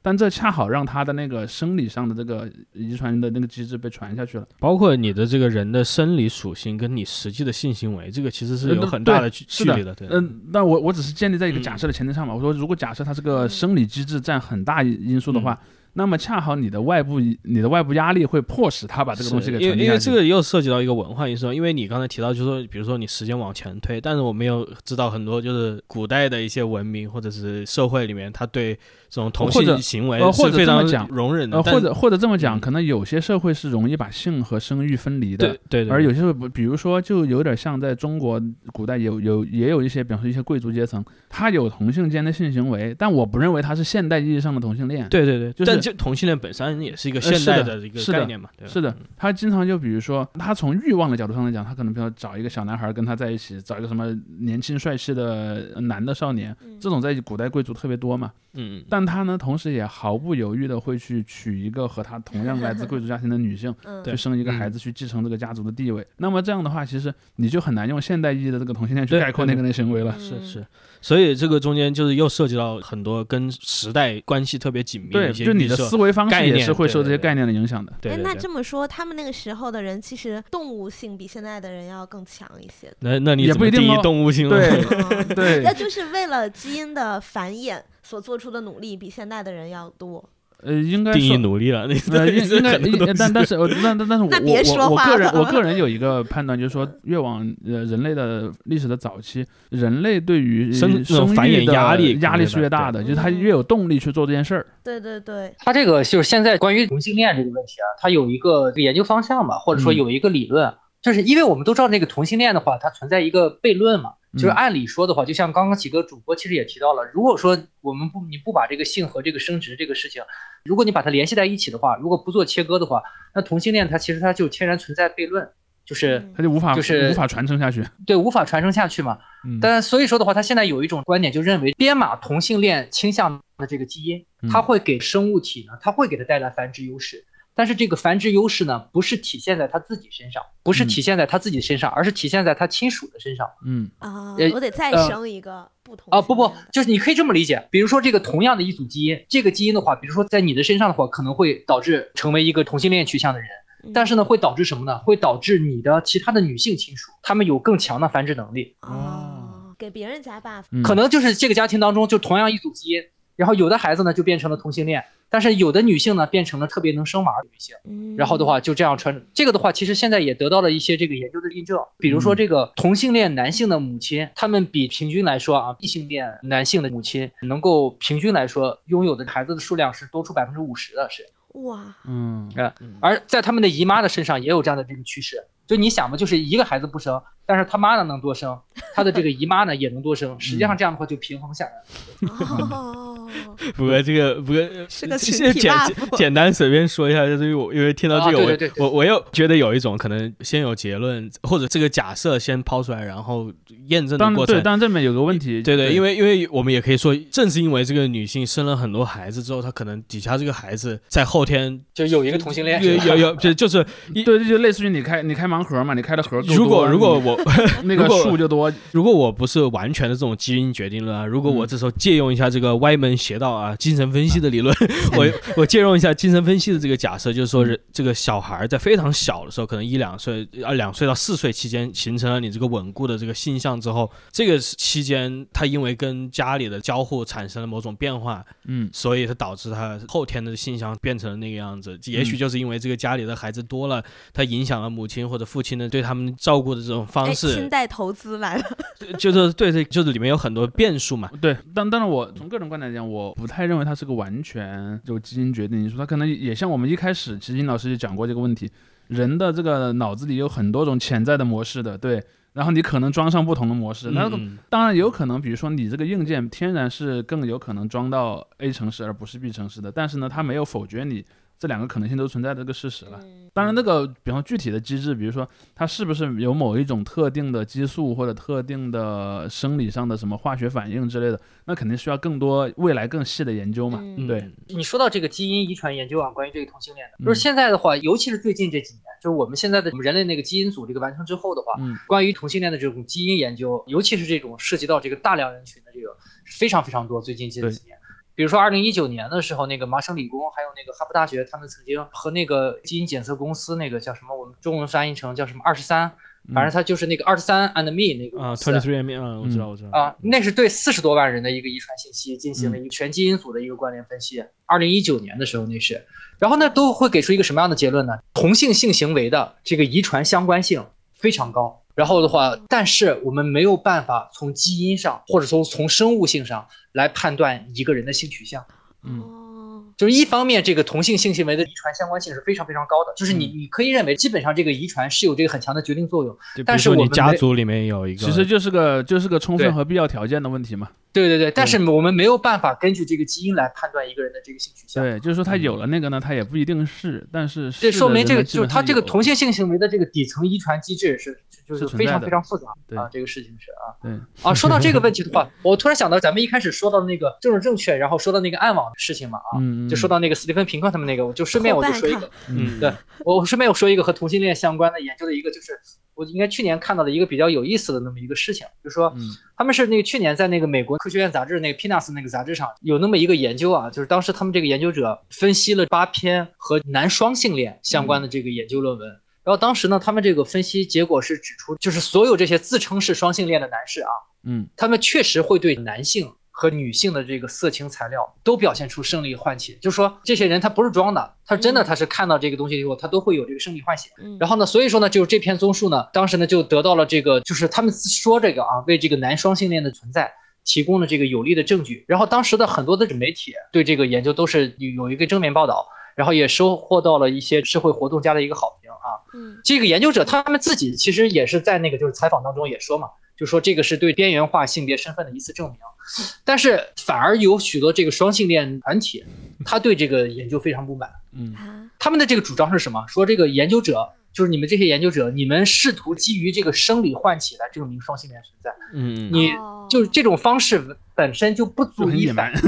就对，就不足以反映这个双性恋人士的生活体验。嗯对嗯就不足以反映这个真实的生活体验。就是说，就我认为我自己是个双性恋，我就可以是个双性恋。我不是说我要看到他之后我有生理欢喜，我才是一个双性恋。嗯嗯他们是由这就是反政治正确的政治正确嗯变成了一种。对，我觉得，我觉得这个就涉及到一个很复杂，就是从文化到科学中间这个交叉面的一个问题嘛。我就是因啊为多元性向里面有一种认知模式啊，就是说以这种自我的这个东西是最重要的。你嗯这些呃呃，你这些科学检验可以起到一定的参考作用，但是我的这个个人体感是核心的。我就特别想引用美国电影儿、电视剧里经常出现的那个台词：“You can be anything you want, you can be anyone you want。就是强调这一点嘛，所以他们更多是有一种忧虑在这里，就是说你如果这个科学不存在，那他他们是不是就是不存在呢？嗯，因为他们这个对个人的”体验是非常或者或者这么说，或者这么说，他说，如果科学结论得出了一个和我的经验不相符的东西，那我的这个合理性在哪儿呢？对对对，论迹和论心的问题了，是吧？对我还是觉得是这样的，比如说，就我经常举个例子嘛，就是你可以觉得你是一个某种性取向或者某种性格的人，就像最近这些年不是很流行那个心理测试嘛，MBTI，MBTI 对对。MBTI，比如说有人说我测出来我是个内向者，嗯，然后另另外人就会说。哪有？我觉得你是个外向者但是因为那个答问题，很显然你是根据你自己对对自己的认知来答的，所以就是这样的。比方说我，我觉得我是个内向者，我就是个内向者。当然，可能就有另一个问题，有些因素确实不是这样的。比如说，我不能觉得我是个伊洛魁人，因为我的确不是个伊洛魁人，对吧嗯？但我认为我是个伊洛魁人嗯。但有些时候，你就会觉得有些问题好像是落于两者之间的，类似于说，我觉得我性格是什么样的，比如说我是个很敏感的人对这个东西，你可能你自己决决定因素很大很大的。嗯但有些因素呢，比如说你的种族、你的性别，其实性别都是个很争议的问题。对对对很多人都说，哎，我觉得我是什么性别就什么性别。不能假定我的性别，对，你不能假定我的性别，但是有很多问题可能是在这两者之间的一个位置，嗯就有点像我们刚才说的很多心理层面那种因素，呃，或者说性取向层面的因素。哎，我觉得我是个某种性取向的人，你不能因为你测出来我不是，我就不是；我觉得我是，我就是。所以这个其实也带来了挺多挑战的，我觉得。是，确实，科学界也许是在上个世纪某个时候，就是跟文化界可能产生了一个比较大的一个分歧，分，就不是分歧，就是分叉吧。对，就是分叉，对，大大家嗯各自的这种方法论啊，各自对于一些定义的一些呃不一样运用啊等等，就发生了一些变化。也不能说就是科学完全就是无法驳倒的，或者说文化界的全部都是在没事儿找事儿。当然也不这个在进化心理心理学领域特别明显。对对对对就就是我们开头对的，再 call back 就 是说这种对，一开始我们就也对说了对对，这种。知识分子暗网，他们就觉得我有进化心理学，这是我的一把刀剑，我可以砍掉你所有这些无关紧要的各种，在他们看来啊，就是觉得你们这种精神病，归根结底就这样。但其实刚才又提到了，我们不仅是个人经验来说，就是有很多个复杂的体验，包括就是从科学角度来看，没错，很多平行的假设目前存在。对，在最后这个呃节目结尾的话，我也想分享一下，可能我不知道我们另外两位主播有没有啊，但是我想分享就是关于进化心理学对我来个人有一个很有趣的经验，就是我大学某一次上课的时候，我们教授就是非常随意的提了一点这个，但是这个故事一直跟随着我。他就说什么？他说人为什么做梦的时候经常会梦见自己从高空坠落呢？因为嗯你想杀你爸，娶你妈，这个精神分析吗？不是他，他是说，因为我们这个是遗传了我们原来灵长类的一个过去，我们以前会爬树的时候在树上，跳来跳去。啊，对，会有一个落地的这个恐惧。嗯，这个故事一直哎但跟随着是我。但但是你看哈，如果要是以我看的另外一本书，它里嗯面说，他说因为女女性的身体比较纤细和灵活。嗯，所以在守夜的时候，一般女性是跑到树上的，然后啊男性是在在地下守火堆的。对，所以他说，像小时候有那种攀爬的项目，都是女性比较擅长，然后就是女小孩儿不是小女孩儿 会更害怕来自床下面的怪物，而男孩会更害怕从衣柜里，呃，衣柜或者什么呃对，从从衣柜里或者从门进来或者什么的怪物。对，这是另外那本书他这么说的。那你就不应该梦见从高空坠落呀。不啊，我是这个，因为这个不是遗传是不他他那个逻。辑比你那个更大，他那个逻辑就是说，你说的这个逻辑还是人类开始有智能之后的这个、嗯这个事儿，他说那个人类还没智能呢，那个时候人还是 猴子还是猴哦，都在，你知道吧？就他那个是更古老刻进 DNA 更深刻是吧？对，其实其实你刚才说的那句话就是个很好的一个，当时很多人是在开玩笑的时候说，嗯，然后经常人类说，我看那个特别熟悉的东西，我就说啊，我 DNA 动了。DNA 了，对或者，或者说我看那个东西印象特别深，我说我他刻进我嗯。DNA 了，或者就像我刚才说的，哎呀那个我 DNA 动了。其实现代的网友往往多多少少意识到一点这种所谓心进化心理学的这种概念，但他往往也会被人们用来给自己做一些 defense 一些一些嗯辩护的东西，比如说它这个这这几年变成一个显学了，对变成个显学了对我之所以是这样，因为老我祖宗他老人家已经这么定了，我也不太想改变他，这也会变成一个很多人吧，他的用来给自己的一些行为寻找合理性的一个、嗯一个一个理由。哎，这里我想请教一下殷老师一个前沿科学的一个问题啊，嗯就是呃，现在有另外一个学科也是比较新的发展起来了，叫做那个表观遗传嘛，嗯，呃，epigenetics，就是、就是讲你在这个后天，其实也就跟我们说的那个很像对你后你后天的环境。经经历的一些事情，比如说创伤啊，或者某些时候某种程度上改变了你的这个 DNA，然后你怎么样去把这个传承给下一 DNA 代里。面，嗯，嗯激活了嗯不同的部分。这个学科目前在跟进化心理学之间的关系是个什么样的呢？有一些具体的研究，还还是有一些这个具体的研究，比如说吸烟的成瘾性，这个就非常明，就是在这个领域的话，表观遗传就是吸烟的这种行为，它去改变了基因，然后的话影响到下一代对这个成瘾物质的这个它的这种易成瘾性，这个的话嗯就是就是我我现在比如说你如果突然这么问我的话，我能够想到的就是这个印象最深刻的，或者说证据比较充分的。嗯，就是这种成瘾物质的这个研究，这个是嗯比较那个的，是是比较多一点的，是嗯啊。完了，我爸这还是说 因为我我了解这个学科的时候，是我当时一个同学，他在呃写一个关于这种遗传性创伤的这样一个研究。他们里面就说，他们研究了，比如说这种犹太人大屠杀的一些生还者的一些后代，嗯，就是他们有些小孩就是从小就就是不敢进淋浴室。呃，别 这不要讲地狱狱笑话，笑话，他他就是 call back 地狱笑话那一期。他他就是有一些可能精神上的或者是怎么样的一种嗯适应问题嘛，嗯，然后就说这个是是不是可能是来源于这种创伤的这样一个遗传，因为他们就说啊本身这些人的这个基因啊，并没有这种精神疾病的或者怎么样，但是他们的孩子却有这样的一个现象，嗯，所以我觉得这个也是一个很有趣的一个领域。嗯对，有有的这个，你像那个，就刚刚主播说的这个例子的话，可能这种的话就是可以做出这么一个假设，但是要进行这个实际验证的话，嗯是的，相对来说就比较难一点。但是你比如说对，嗯像刚刚说的那种吸烟的这种这个例子的话，因为它的这个直接影响样本很大表观遗传，它就是对你的这个基因的影响嘛，基因的这个改变是可以直接被观察到的嘛。那这个的话，验证起来就相对来说就容易一些，就看一下我的基因，我一会儿就去验血。哎，验血好像没用，啊 不是？但现在还是有一些那种测基因的服务的，比比方说哦测你对呃，好像很多就是采集唾液，因为唾液里面有你的组织的一些一些那个嗯那个残留嘛就。看我是不是我爸的呃，哎，倒倒不是，他是测，比如说你是不是具有某种，比如说，才才华。呃，也不是才华，比如说我通过长期的验证，我验证出，比如说某一个基因片段，它可能和什么吸烟或者是酗酒有强相关性，而你带有那个基因，它就会警告你，你可能具有那个特质。有没有这种机构可以来广告植入一下？我觉得 像刚才殷老师提到那个 Twenty Three and Me 那个网站，他就做这个服务的，他也不是查那些，他就说，嗯比如说查你的这个组员呃对对对，组员，他比如说嗯你是有多少百分之多少的来自哪里查，哇，我是契丹人，啊，完了，那那 那你的这个自我认知可以调整了。对，这这说到自我认知这，又是一个很复杂的话题了。很多关于这种东西，就是你的实际的这种组员、血缘没有就跟之前没有就跟之前那个去年好像也就是那个网站，就是土耳其的那个那个那个问题嘛，就有一些土耳其网友就去测，因为他一直觉得我是突厥人，然后就去测，一测哎你是安纳托利亚土著，然后他就觉得这个这个跟我认知就不相符，你知道吧？崩溃。他这个这个东西的话，它那个基础数据如果足够多的话，其实还是嗯有一定的这个参考意义的。但是咱们国内现在这种这个基础数据还是可能还不那么对，不那么完备。对嗯，不过别人也说，这个就是一个基因大采集的阴谋啊，采取采取全世界是这样的，就是因为你每个人去测一次呢，其实也增加了他那个数据库的那个可信度的。其实，对，那我当最后一个去测的，就绝对可信。明白了。嗯，好吧？那那殷老师有没有还想留给我们的结语呢？哎，留给我们的听众朋友，嗯哎那我我的这个正好，我前两天我给我女儿讲故事，讲到那个就是《